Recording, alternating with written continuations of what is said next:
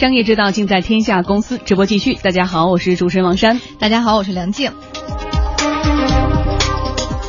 天下公司即将为您带来超级模仿国产纯电动超跑概念车发布，计划二零一七年量产。中国版特斯拉能吸引多少消费者？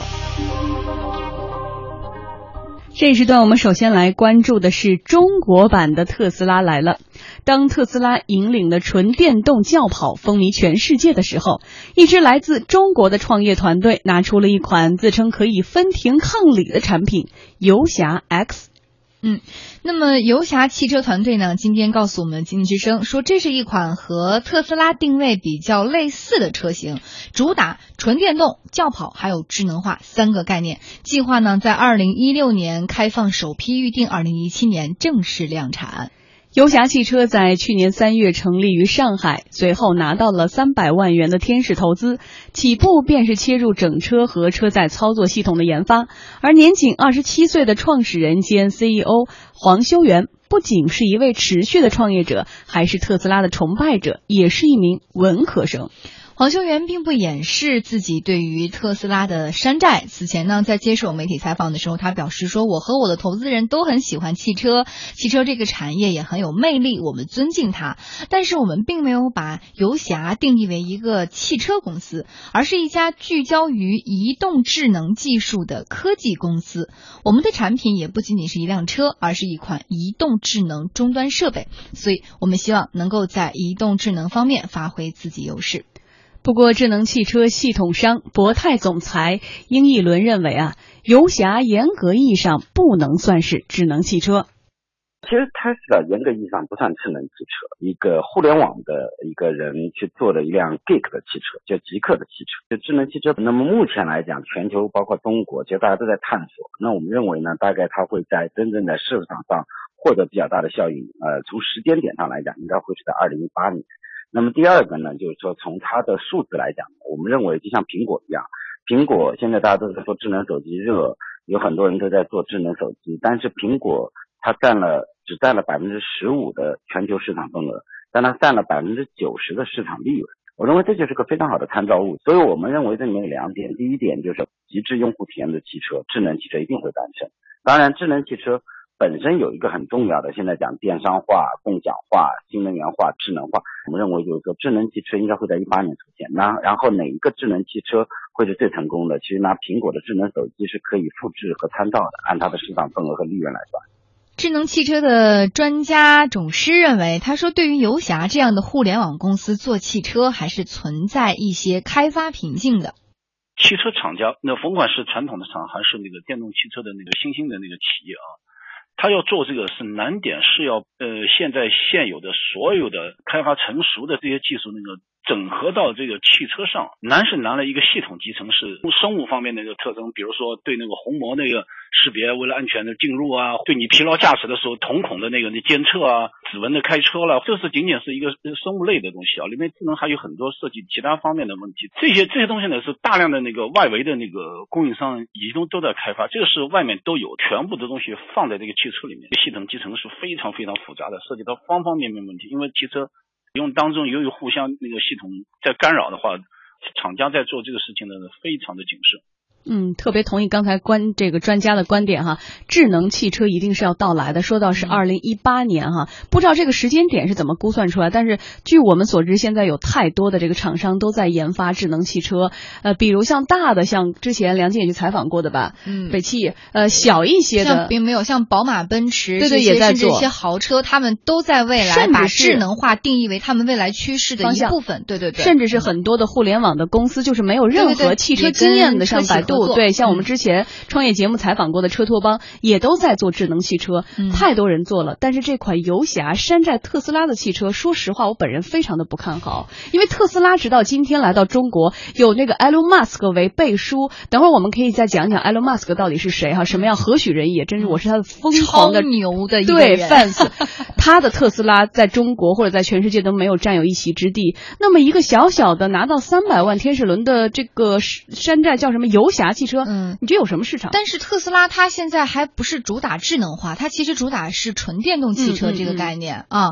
而现在这个游侠车，他们对于呃自己未来的一个整个的设计是，我既要纯电动，又要轿跑，又要智能化，确实每一个都在风口上。但是你是否有能力站在那个风口上，这才是问题，不而不是说在这个市场当中喧嚣的市场当中你发出了声音，这就是一种创业。我个人是以我也不太看好。我觉得是这样，就是呃，对于创业来说，我们应该保护这种情怀和这种努力哈，因为现在大众创业万万众创新这样一个时代，呃，创业的情怀我们是要保护，这个梦想是好的。但是说实话，我就说一点，基本上把所有的电动或者是冠上智能呃电动的汽车都会打死充电问题。特斯拉在中国就是很难解决。对，刚开始必须到这个东边侨福芳草地，就是买车的地方去充电。到后来说一直在建电桩，你首先和这个能源中国的这个阶层就无法达成统一的情况之下，当你使用的一个生活的长需品没有办法能够持续的提供你安全的后备力量的时候，你怎么会需要它呢？而且我们看这个团队哈，首先从他的人员构成，我们现在还没有得到一个更多的了解。但是仅就他的这个创始人。我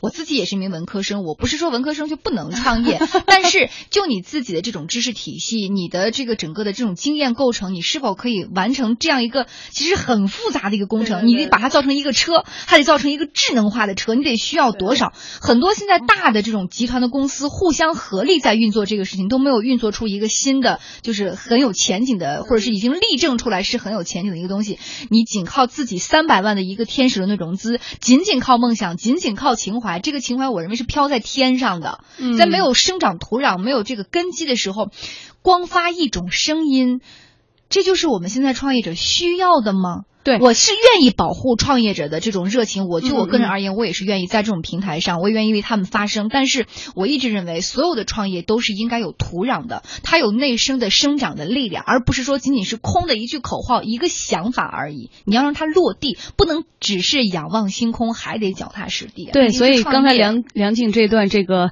这么有激情的这个演讲就能看出来，因为每周日的十六点到十七点，其实我们天下公司有个特别的板块哈，专门是做创业相应的。一些采访，呃，我作为其中傲娇山的成员，山也是采访了很多的创业者。我们看到的时候，很多的创业者真的也是脚踏实地，但是有太多的只是在仰望星空。嗯，我们也看到在这轮创业大潮中，很多的人起来，也有很多人落下。现在好像随便的拿到天使轮或者 A 轮什么的，这种创业公司不在少数，但能够持续下去的又有多少呢？不过我们还是要鼓励这种实实实现梦想的过程哈。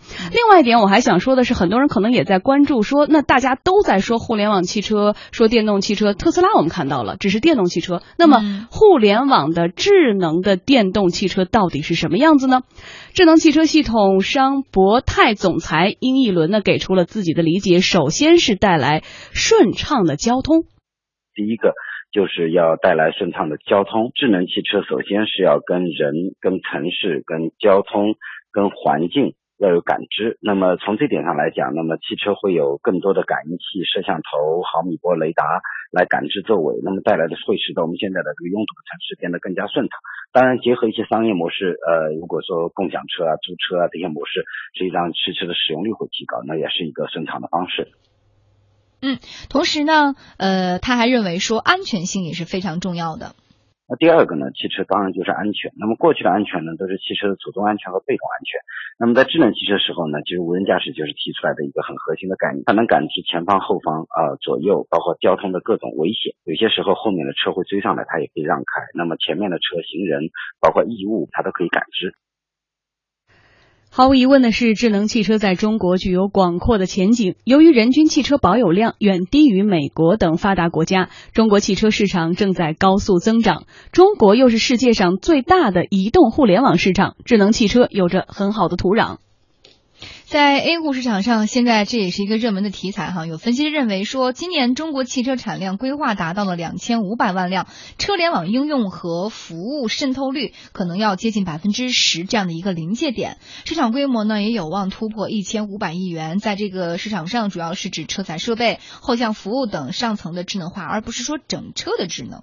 嗯，另外一点呢，智能汽车专家钟师也认为说，现在啊，各个厂商呢都认为说，未来的智能汽车的发展方向啊，还特别的迷茫。关于这个智能技术的菜单呢，是非常的多元，非常的丰富。大桌菜的话，你可能只能吃几样，你到底挑选几样？各厂家技术路径采取的方式，将来未来它这个车应该是给消费者什么一个车？现在还没有形成标准，也没有形成大家一个共识。五年、十年以后的主流消费者到底希望是什么样的一种智能汽车？现在的消费者也提不出一个对未来的憧憬。这个问题呢，实际上是。带有一定的那个猜测性，我觉得一个台阶一个台阶走，就由易变难，就是先先推出一些可能认为比较会喜闻乐见、接受的这些技术时尚，大家先用起来，再一步一步揣摩消费者的那个接受能力和将来的消费趋势。嗯，呃，直播间里两位是最具思想跳跃性以及创造力的水瓶座哈。先问水瓶座梁德德、梁静，所以你想象中的智能汽车是什么样？什么样的智能汽车你会掏钱去买？嗯。暂时我还没有这样的风险承受能力。你喜欢特斯拉吗？我还好吧，我曾经去试驾过特斯拉，我什么样的感受？挺酷的，挺炫的，但是基于它的实用性，即便我有钱，我也不会买。它的实用性的最大的瓶颈就是我刚说到的充电问题，而且它价格太高了。不，除此之外，这个充电问题不光是在这个在某种程度上制约像特斯拉这样非常具有高新精神并且具有高新技术的这种互联网的企业，同时现在很多这个对于整个的这个行业而言，对于这个电动车而言，它有好几个重要的问题都没有解决，比如说电池的问题，嗯啊，比如说这个车的这个充电。问题这是需要更多的这种基础设施的设备一起来，呃，就是还有一个是智能汽车最需要的一定是车载的 WiFi，就是网络要互通。除了这个之外，这个那就更大了，它需要整个社会的智能交通系统。这就是我们接下来要打造的是智能城市的问题。对啊，那你说靠仅仅靠一个公司啊？不，但是我觉得真是就是呃，无以跬步，不以至千里哈。就是，但我是说呀，就某些东西它应该是先有根儿，再有枝枝叶叶。根在哪儿？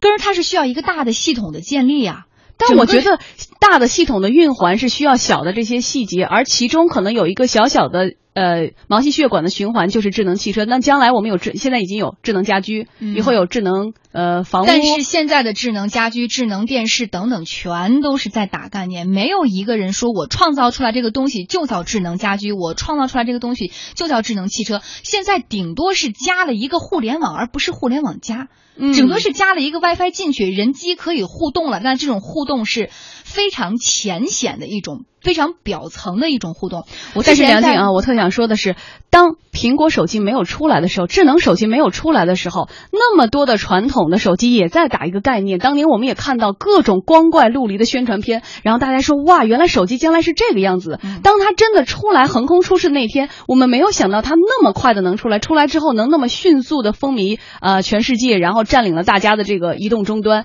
所以说，虽然我们现在有这么多的质疑哈，当然也对今天的这个创业者有这么多的想法。但是，很会不会就像刚才专家说的，二零一八年真的有一天，很多的谜团一个一个解开的那一天，你就发现我们的质疑是多虑呢？我我希望啊，但是我们的质疑也是有必要的，就是要一个一个问题的解决，而不是在这个刚刚起步的时候，先去给大家说一个很光怪陆离的画面。但是我特想说的是，我觉得最先呢，哈，作为一个这个天天上下班要开车人来说呢。真的就是现在这个智能，比如说什么导航啊什么的，应该先最先完善一下。呃，不知道大家看过那个没有？山东话的那个导航，纠正纠正，哎，你你看了吗？那个就是死活他没办法识别，你没法识别。